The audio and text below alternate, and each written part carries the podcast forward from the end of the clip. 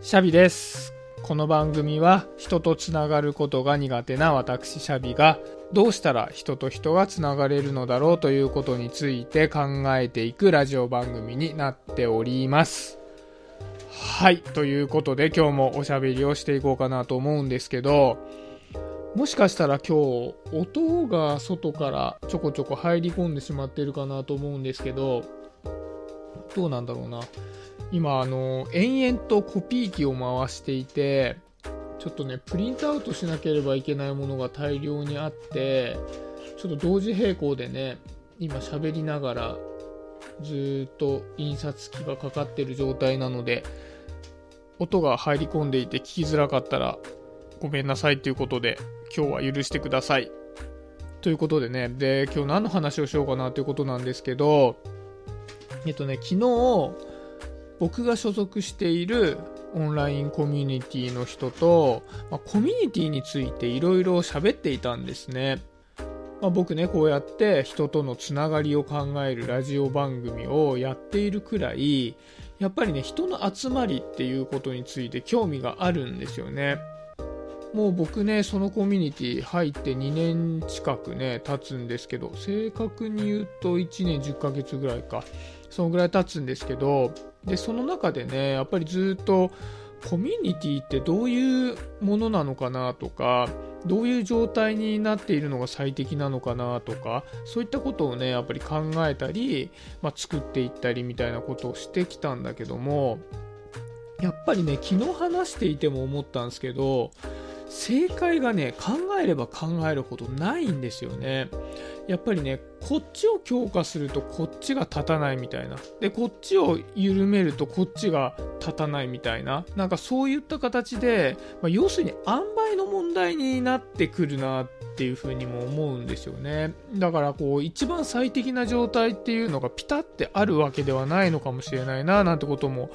思うわけですね。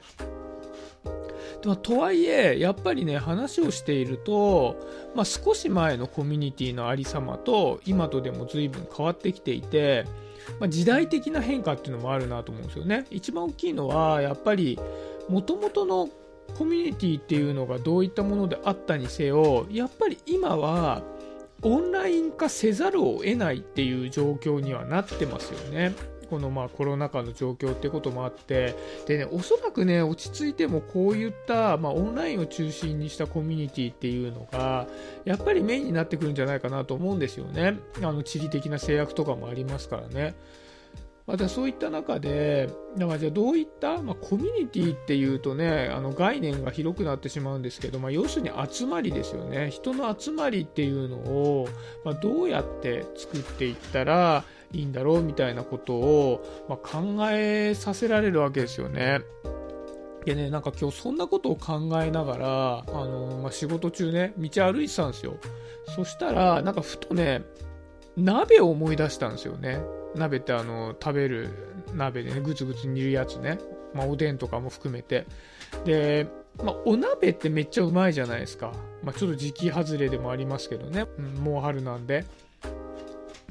で、まあ、鍋美味しいなってね、鍋はいろんなね、中に入った具材が煮立って、中にまあ、出汁が出るわけじゃないですか。で、まあ、いろんな具材の出汁が混ざり合って、まあ、めちゃくちゃ美味しいお鍋ができるわけですけど、一方で闇鍋っていうのもあるじゃないですか。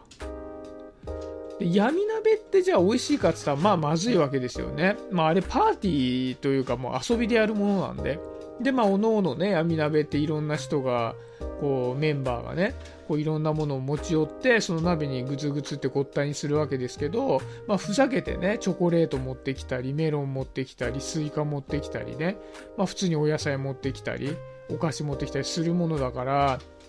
混ざり合ったものっていうのは何の調和も取れてなくて、ただただまずいみたいな形になったりするわけじゃないですか。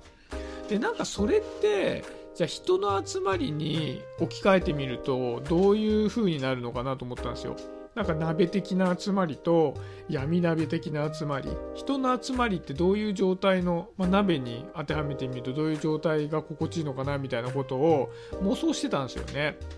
で、まあ、例えば企業って非常に鍋的だと思うんですよね本来。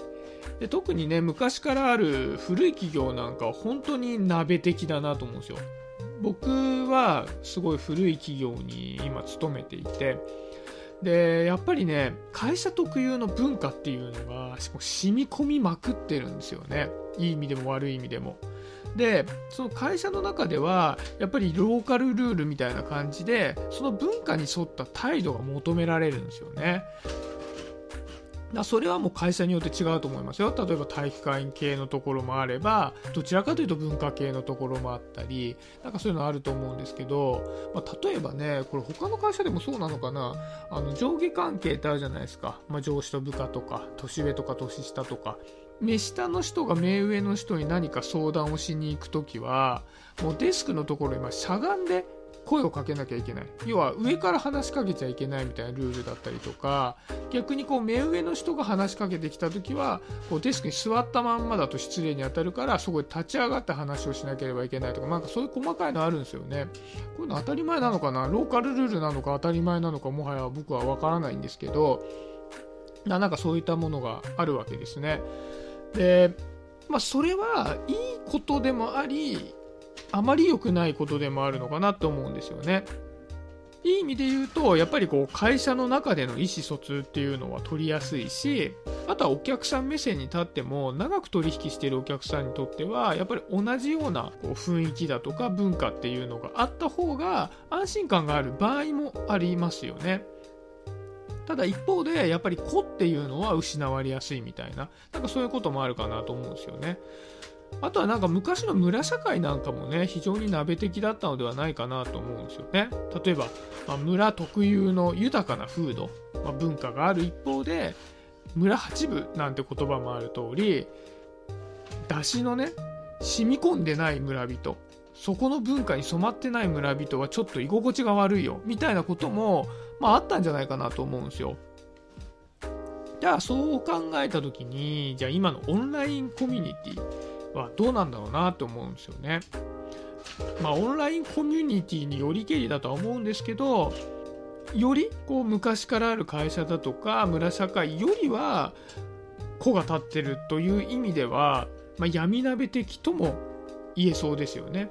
もう個を潰していくようなコミュニティってそんな多くはないと思うんですよね。オンラインコミュニティって自分からね入っていって、まあおそらく多くのコミュニティにおいてお金を払って入っていくわけですから、まあある程度ね自分のこうやりたいようにこう立ててできるような設計になってるところが多いのかなとは思うんですけど、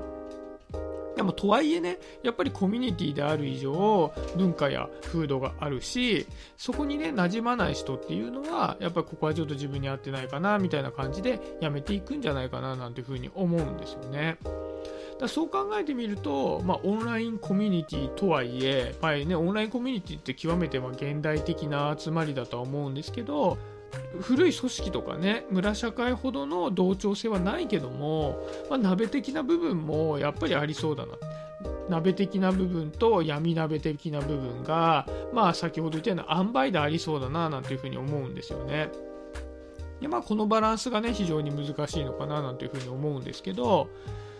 でやっぱり今ってまあ、先ほど言ったような村社会ってどんどん失われているわけじゃないですか。まあね、都市に人口はある程度集中してますし、じゃあその都市の中に村があるかって言ったら、都市のコミュニティっていうのはかなり失われつつあるし、で実際会社も今どんどんどんどんリモートが進んでいくから実際オフラインで人と会うっていうことは昔に比べるとどんどん少なくなっていって全般的に言うと鍋的な容器が失われつつあるんじゃないかなっていうふうに思うんですよね。容器そのものがね。ただとはいえやっぱり容器が失われたと言っても人はそもそもがつながりを求める生き物だと思うんですよね。人はやっぱりつながっていないと寂しいし孤独になっちゃうから嫌だなって思う生き物だと思うんですよね。でそんな中で鍋鍋的なねつながりがなくなったとしたならば、まあ、どのようなねつながりができていくんだろうななんていうふうに思うわけですね。まあ、例えばね際立った子が溶け合って、まあ、混濁したもう闇鍋的なつながりみたいなのが増えていくのかなでも変な話闇鍋ってまずいわけじゃないですか例えばすごい際立った子が溶け合って溶け合ってもその子と子は必ずしも立つわけじゃないわけですよね。まあ、例えばですけどスイカを闇鍋に入れてしまったら全部水分としてそのスイカ自体っていうのはなくなってすごく味が分かりにくいものになってしまうわけじゃないですか。だから鍋的な集まりっていうのは、まあ、闇鍋であっても鍋であっても個を薄めてしまうんですよね。要するにまあいい意味でも悪い意味でも調和は取れるけども不和は見えなくなっちゃうと思うんですよね。だそう考えてみるとやっぱり自分の子っていうのを生かしたいっていうのはつながりを求めるっていうのと表裏一体として願望があるわけじゃないですか。自分を決してつながりたいっていうことではなくてつながりたいけども自分っていうのを分かってほしいし自分っていうのを出したいっていうのは絶対あると思うんですよね。で、まあ、そこが非常に難しいところなわけなんですけどもしかしたらよりこう鍋ではなくてアラカルト的な集まりが、まあ、現代的なつながりなのかもしれないななんていうふうに思ったんですよね鍋のこと考えてて。だから言ってしまえば今コミュニティコミュニティって言ってましたけどもはや集まりと集まりの境目すらもう曖昧な連続的なつながりみたいなのが